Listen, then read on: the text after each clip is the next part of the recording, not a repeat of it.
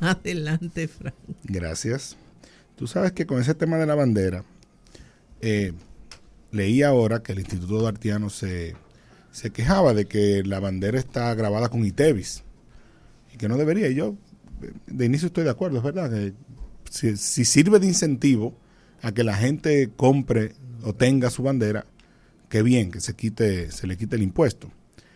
Pero en realidad yo lo que creo es que a cada hogar las Fuerzas Armadas debe llevarle una bandera dominicana y entregársela. Porque la gente, motu propio, como que no lo piensa mucho, no, no cae en cuenta la importancia de tener los símbolos patrios en el hogar y otros simplemente no tienen los recursos para, para hacerlo, aunque, aunque sea poco y aunque parezca poco. Pero bueno, eso que quizás ahí el Ministerio de las Fuerzas Armadas haga un esfuerzo.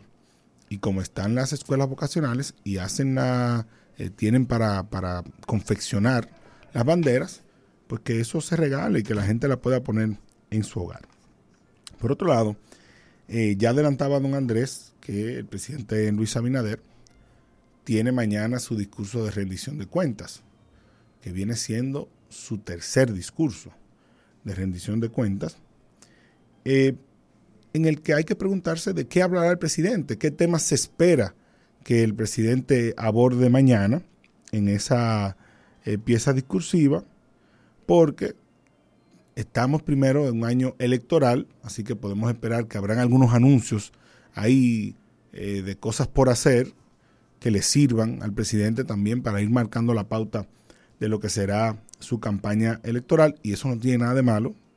Es cierto, como decía don Andrés, que eso se ha hecho antes y es un espacio donde el presidente puede hacerlo. Nada, nada le impide eh, hacer algunos cuantos anuncios. Pero como la esencia del discurso es una rendición de cuentas, el análisis posterior se va a sentar en qué dijo el presidente de lo que hizo y sobre todo de qué temas no habló el presidente, que son también de las cosas que se analizan luego de, la, de, de que terminan los actos de rendición de cuentas. Porque cuando el presidente omite algún tema, bueno, pues eso tiene alguna lectura. Yo diría que en el discurso de mañana, como es normal, estará el balance de la economía dominicana. El presidente tendrá que reconocer un año de bajo crecimiento, que fue el año 2023, presentar las razones de por qué tuvimos ese tan bajo crecimiento económico versus lo que lo que se anunció a inicio de año y también presentar cuáles son las acciones que se han ido tomando para que en este año no suceda lo mismo, en este 2024,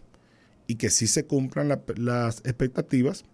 de que la economía dominicana crezca entre un 4 o un 5%, que es el crecimiento que deberíamos tener. O sea que esa parte siempre, siempre está. En el ámbito internacional yo creo que el presidente centrará su discurso en el tema haitiano en el balance de las acciones que se tomaron para buscar una solución o aportar a una solución al tema haitiano, porque ha sido, digamos que el, 70% de la política exterior de la República Dominicana, acudir a los foros internacionales a exigir una solución al tema haitiano. Y el, logro más importante de, de, esa parte el año pasado fue la resolución de las Naciones Unidas, que el presidente Abinader se lo adjudicó en parte como un logro también de la política exterior dominicana. O sea que creo que en la parte de, del balance internacional el tema se centrará, o, la discusión, el, discurso, estará centrado en el tema haitiano, pero tendrá que reconocer el presidente ahí eh, qué ha pasado con la parte del intercambio comercial y sobre todo qué dirá sobre la construcción del canal de Haití, que todavía sigue su curso. El canal no ha dejado de construirse y aún así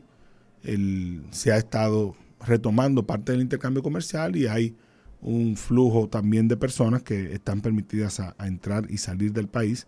eh, de nacionalidad haitiana. La pregunta será, ¿qué dirá el presidente sobre entonces la construcción del canal de Haití? Y luego hay una expectativa de que el presidente aborde las reformas que tiene pendiente, que él mismo ha anunciado, algunas sobre las cuales hay, sobre las cuales hay avances, deberá entonces presentar el balance de cómo van esas reformas, como es el caso de la reforma de la policía, y otras sobre las cuales no se ha avanzado absolutamente nada, como el caso de la seguridad social, o el caso incluso del, del pacto del agua, que es en sí una reforma y tiene muchos, muchos temas eh, legislativos que están pendientes de aprobar y otros que son parte del Poder Ejecutivo que no se han, han implementado. Y hay un tema en particular que no estoy seguro de que el presidente, no tengo mucha expectativa en realidad de que el presidente lo, lo aborde, pero eh, sí creo que la, la, oposición y la misma opinión pública se lo exigirá luego del, del, discurso si no lo hace, que es qué va a hacer con el tema de la ley de, del DNI, que sigue vigente. Que sigue vigente y que se supone que la Sociedad Dominicana de Diarios ha estado encabezando una comisión eh, con el objetivo de elaborar una alternativa a, ese, a esa legislación y que la opinión pública y sobre todo la, la comunidad jurídica está coincide en que, en que esa ley, la actual, sea derogada y que se someta a otro proyecto. Y el 27 de febrero habría sido una oportunidad importante para que el presidente de la República abordara el tema y sometiera ahí mismo o anunciara que iba a someter la modificación de ese proyecto de ley, la derogación del actual o eh, un nuevo proyecto de ley que le sustituya. Porque ha sido de los temas que eh, de alguna manera u otra se han mantenido en el espectro de la comunicación muy vigentes y todavía no tienen solución. Pudiéramos eh, especular sobre otros temas que el presidente quizás trate. Al final de cuentas, la pieza discursiva solo sabe él qué objetivos busca, pero quisiéramos escucharle hablar del tema de la deuda pública y la ley de responsabilidad fiscal, que está sometida en el Congreso Nacional y no ha, no ha sido ni siquiera discutida. Yo creo que no ha sido ni siquiera puesta en agenda para una discusión. Debe estar en alguna comisión y creo que debe, debe abordarse. El tema de las cárceles, que ha sido también un reclamo constante durante el último año. Y no se nos puede quedar ahí el tema del tránsito, que el, presidente de la República en algún momento ha abordado el tema en alguna de las eh, intervenciones de la semanal, pero ciertamente con los cambios que hubo en el Intrant, no hemos visto aún resultado de ninguna de las acciones o políticas públicas que estaban ya en, proceso de implementación y otras que fueron cuestionadas, como el caso de los semáforos. Pero hoy eh,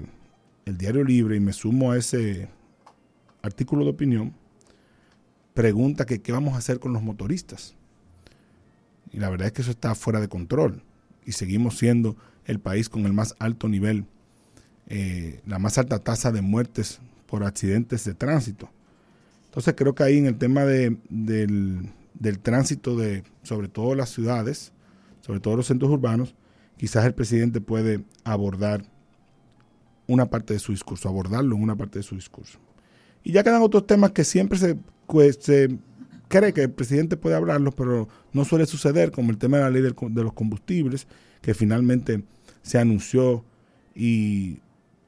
creo que llegó a someterse el proyecto de ley, pero quedó ahí en el tintero, no se, no se habló sobre eso.